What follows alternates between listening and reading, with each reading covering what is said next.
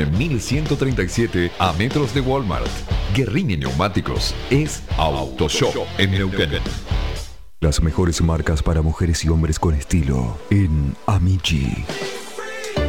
Lacoste, Perramus, Rochas, Timothy Cox, Bastial, Julian. Porque la tendencia la marcas vos. Amici. En Neuquén, Buenos Aires 102 y 120. En General Roca, Sarmiento 1518. Promociones con Club de Beneficios BPN Club Río Negro. Estás en Radio 10 Neuquén. Para publicitar en este medio, comuníquese al 0299 154 222 303.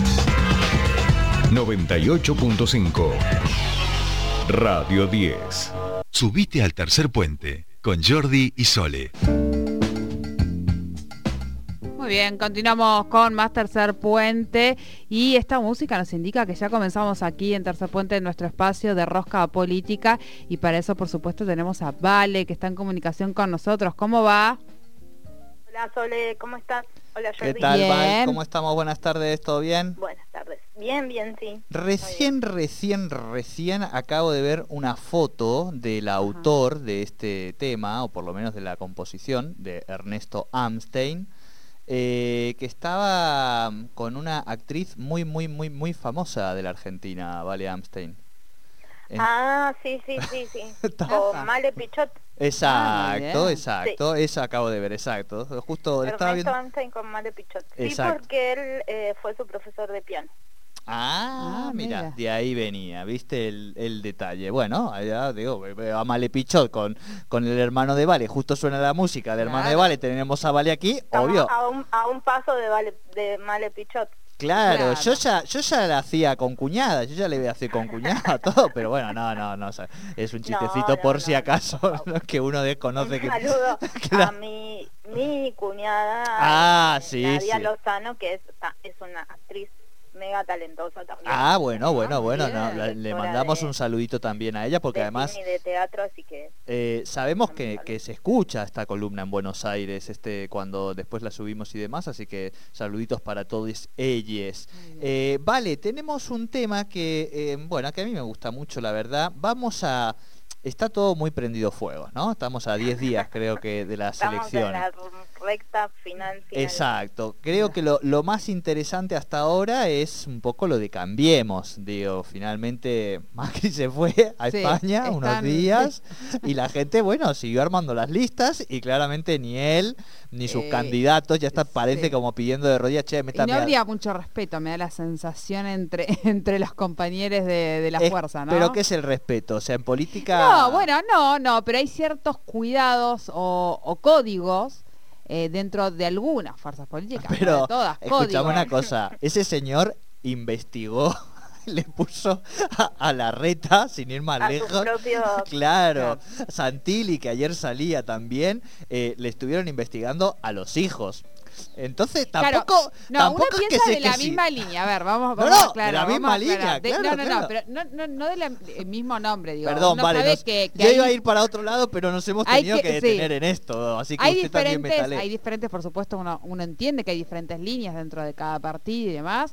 Estoy hablando de una misma línea que formó parte de un gobierno que llevó a uno a la ciudad, a uno a la provincia y a otro a nación. O sea, estoy hablando de en ese sentido. Digo, ciertos, no, guiñas, ¿no? A, a alguien que está dentro del partido, pero me jugó la interna. Digo, estoy hablando de alguien que él llevó junto a su gobierno nacional. Es decir, hay uno que iba a ciudad, el otro que iba a la provincia y el que iba a la nación. Ahora, esa gente se desconoce y no tiene ningún código de Claro, nada. No, Bullrich no, está no, no. recaliente. ¿Eh?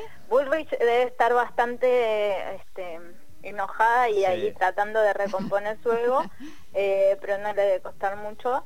No, yo entiendo a lo que va Sole, me pare y, y un poco coincido también, porque si no pareciera que eh, estamos eh, como todo em- empezamos de cero todo el tiempo. Claro. Y claro, y no, no es así. En verdad me parece que lo que hay es- son distintas estrategias eh, frente al escenario que se está planteando para este 2021 eh, y su continuidad en el 2023. A ver, No, no creo que haya ni desconocimiento ni tampoco tantos enojos. Este, Poder, cosas poder. tan profundas. Me parece que lo que hay so- es eso, tiene que ver con la estrategia, obviamente con una em, eh, también una estrategia de, acumulación de capital político de uno y de otro eh, y la situación relativa, diría yo, relativa en el sentido de eh, que no hay que darlo ya por, por perdido, digamos, en la que se encuentra Macri en este momento como referente político de ese espacio que, que es una coalición también que hoy es Juntos por el Cambio, ¿no? Claro, yo siempre pienso en, en Pechi Quiroga cuando Farisano le gana la interna de la UCR este, y finalmente no puede ser candidato, que medio que se quería meter en un pozo a, a tres metros, digamos, debajo de la tierra, porque quedó como, viste, ¿y ahora qué? Y bueno, y después fue dos veces intendente, digamos, ¿no? Este, Digo, Exacto. por eso est- está bien lo que dice Vale de que no hay que darlos por muertos.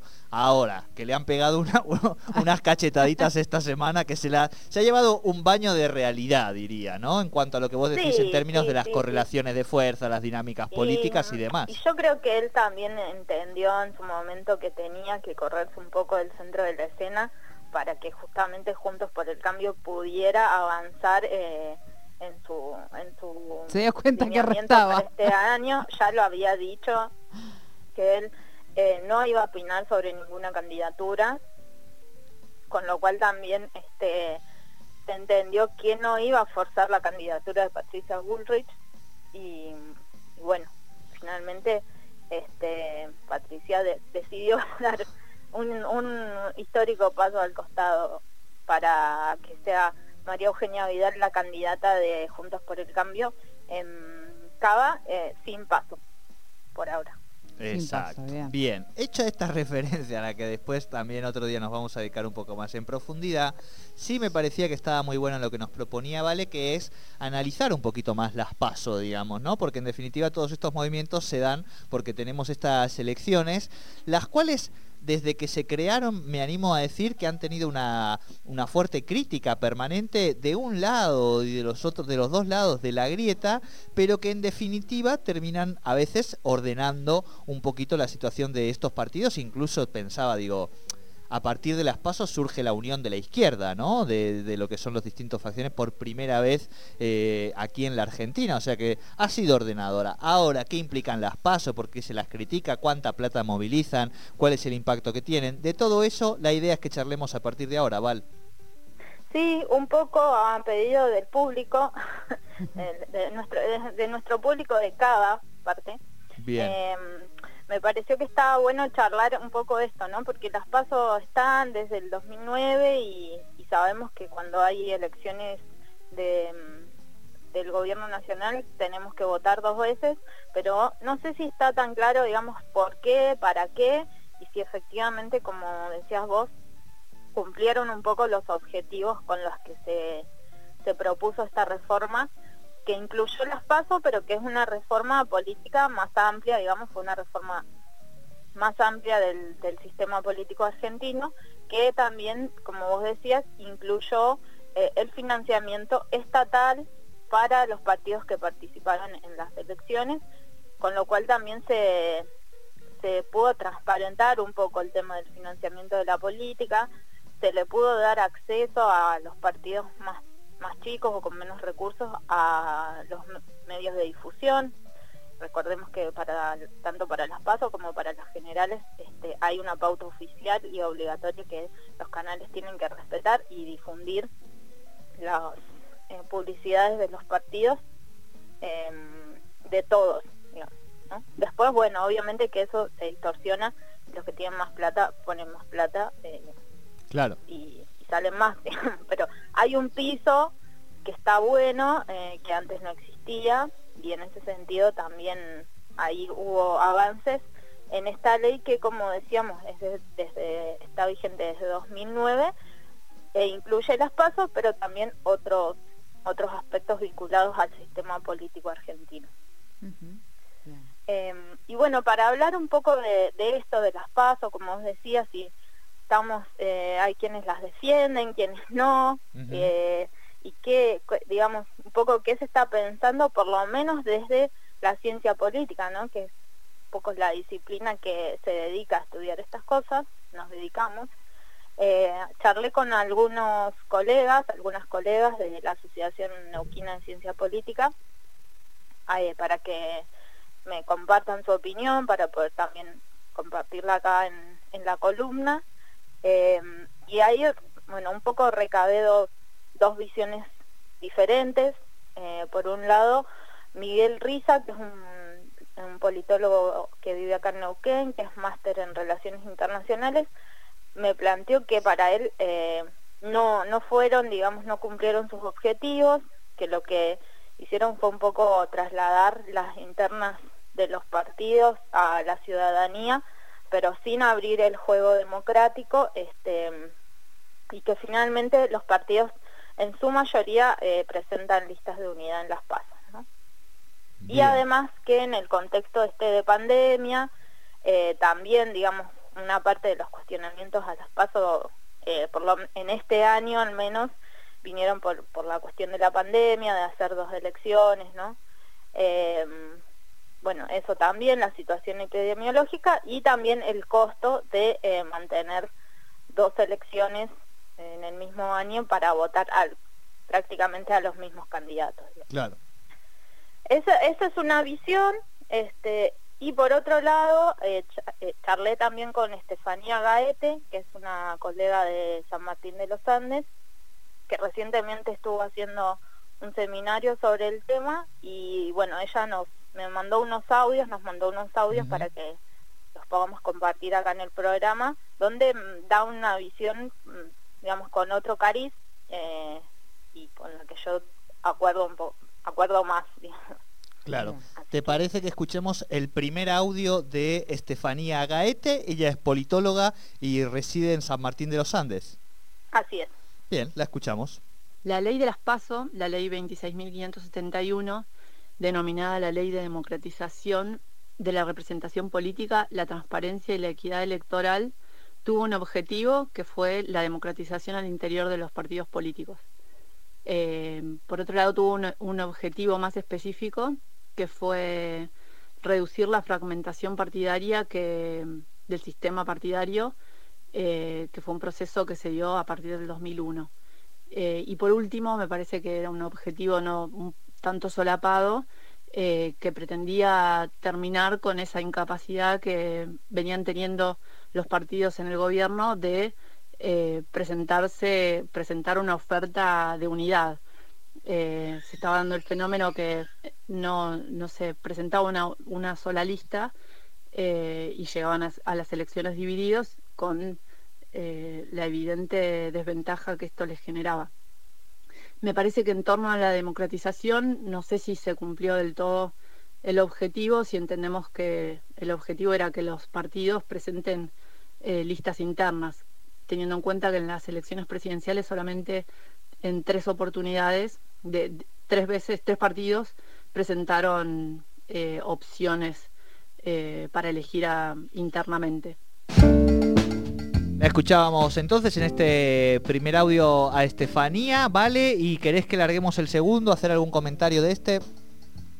Eh, no, vamos con el segundo, así después ya compartimos un poco más de, de la opinión sobre el tema.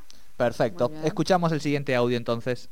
Eh, me parece que en ese, en ese sentido el objetivo no se cumplió, pero también pienso que quizás eh, su derogación tampoco, la derogación de las PASO, que fue algo que se discutió durante este año, eh, me parece que tampoco colaboraría ese objetivo, digamos, de democratizarlos.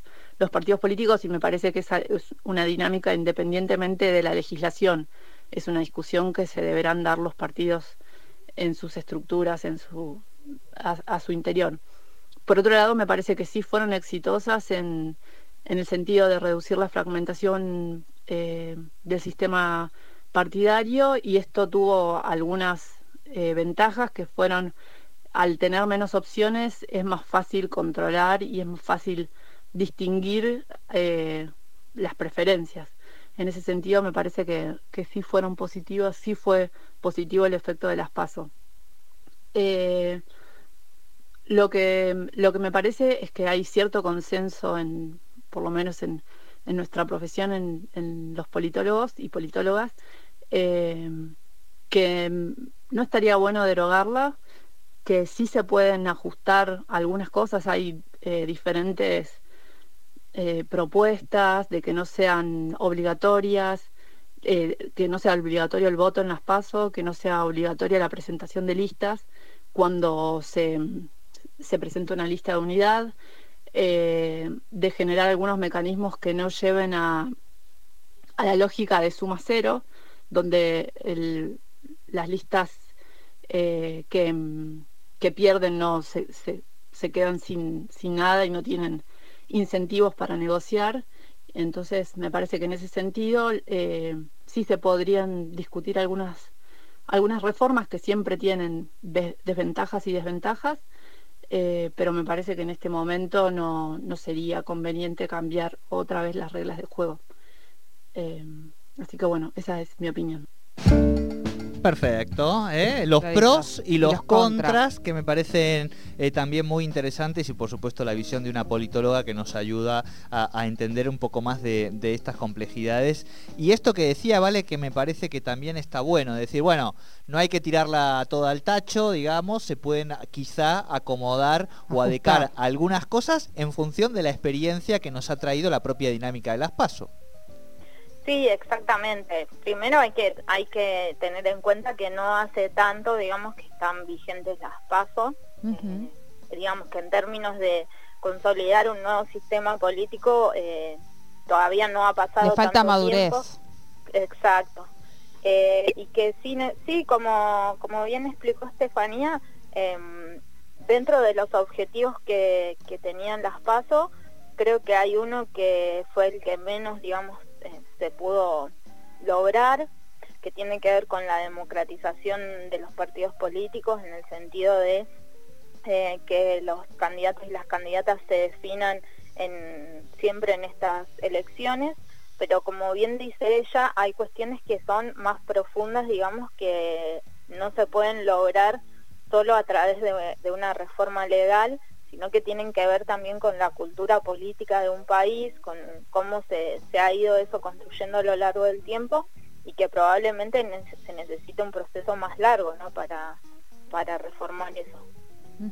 Y por el otro lado, eh, en lo que tiene que ver con la fragmentación, digamos, y con poder ir corrigiendo esa fragmentación del sistema político, sí, eh, sí fue, digamos, sí está medido que han cumplido, o por lo menos están eh, cumpliendo ese objetivo las pasos. De hecho, hay este, analistas que plantean que el, el, hecho de que hoy haya dos grandes coaliciones un poco tiene que ver con esto, eh, con esta reforma política, digamos que se puede incentivar eso. Y bueno, y después también como dice ella, hay cuestiones que se podrían corregir y que se podrían mejorar. Por ejemplo, el hecho de que el perdedor, la lista perdedora, digamos, este, se queda completamente afuera, con lo cual tampoco hay un incentivo para participar, ¿no? A veces es menos costoso. esa, eh, esa negociación queda fuera de la, de la estructura institucional de votación, que ya es una definición más interna de los partidos. Exacto. Y a veces es menos costoso negociar este, antes de presentar las candidaturas que ir a competir a una elección. Pero por otro lado, también me parece que hay... Eh, que las pasos, por ejemplo, han servido, sí, para incentivar la participación de nuevos actores en el sistema político eh, y el, el, ejemplo que vos nombrabas del FIT es muy claro, ¿no? Sí. Eh, el FIT pudo consolidarse como, como un actor con peso electoral a partir de competir en las PASO, entonces eso creo que también es un elemento que hay que tener en cuenta porque claramente se, se pudo, digamos, incluir a otros sectores si no quedaban este, con un, con un espacio muy chico para jugar, ¿no? Claro, no, para mí, lo, o sea, unió a los troscos, digamos, ¿no? Vamos a ponerle un poco, un poco lo que nadie pensaba. Exacto, digo, algo que no hubo federaciones universitarias, no hubo movimiento, nada, ni revoluciones ni nada. Y lo logró. No, y por el otro lado también, hablando un poco de la, de la izquierda, eh, le permitió también visibilizar mucho más a partir de esta publicidad, digamos, que, finalmente asegura este sistema, eh, mostrar mucho más. Digo, yo ahora estoy hay un, hay un spot que me viene a la cabeza del MST que es tremendo, de a nivel nacional, que era como que iban con unas máscaras y una salía como que preñaba, salía un muñeco, o sea, un desastre, digamos, ¿no? Pero digo, pero les permitió efectivamente también construir mensajes y que esos mensajes sean visibilizados. Cosas que antes eran muy difíciles y que hoy tienen por lo menos ese piso ínfimo, pero piso al fin, ¿no?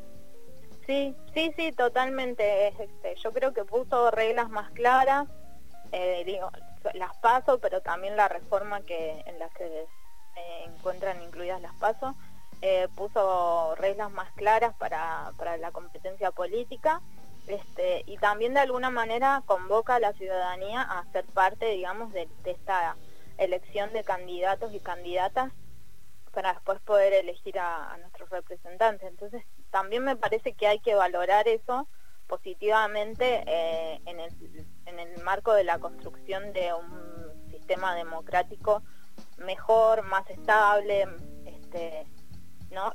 Este, este tipo de reglas, bueno, amplían esta cuestión, ¿no?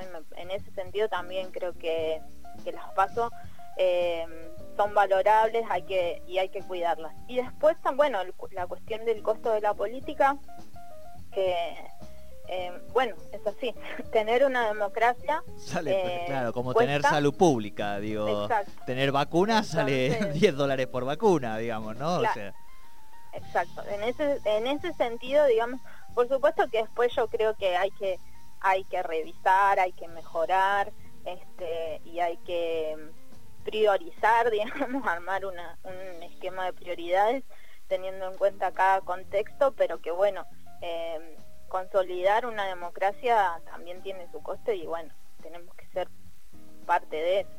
Claro, tal cual, tal cual. Bien, nos quedan 30 segundos, pero estaba pensando en este discurso que a veces aparece desde los dos sectores más antigrieta, de decir, no, tenemos que construir políticas de mediano plazo, tenemos, ¿no? Eh, y después dicen, bueno, tiremos las pasos por la ventana. Y voy a decir, bueno, pero si esto sería una política para consolidar de mediano plazo, digo, es un poco también borran con el brazo lo que después discursivamente a veces también eh, se plantea. Lo que pasa es que ahí eh, me parece que está lo que lo que decía también Estefanía, ¿no? De un objetivo que fue que era como más solapado, que tenía que ver con una situación coyuntural eh, de lo que es en el frente de todos, que en ese momento no era el frente de todos. Eh, no me acuerdo cómo se llama, pero digo, había ahí también una necesidad, ¿no? de, de resolver un conflicto al interior de ese espacio que llamativamente después es el que menos usó las pasos. Tal cual, tal cual. Entonces, bueno, cuando uno plantea una reforma, como vos decís, de largo plazo, de mediano plazo, eh, también, digamos, con un objetivo coyuntural, eh, pasan estas cosas, ¿no? Tal cual. No te deja de servir y decís, ah, bueno, no, es así. Vale, estamos cerrando el programa en este instante porque ahora nos tenemos que ir a las cinco y media. Así que cerramos también la, columna. Me encantó aquellos que hayan llegado un poquito tarde. Mañana la subimos también. Muy interesante para que tengan un poco de esta información de, de las paso en sí, que es buenísimo. Vale, abrazo grande hasta la semana que viene. Gracias a ustedes. Abrazo. Abrazo. Vale, Anta y con Rosca Política aquí en Tercer Puente. Y nosotros llegamos al final de este programa. Nos volvemos a encontrar, por supuesto, mañana a las 3 de la tarde aquí por Radio 10 Nauquén. ¡Chau!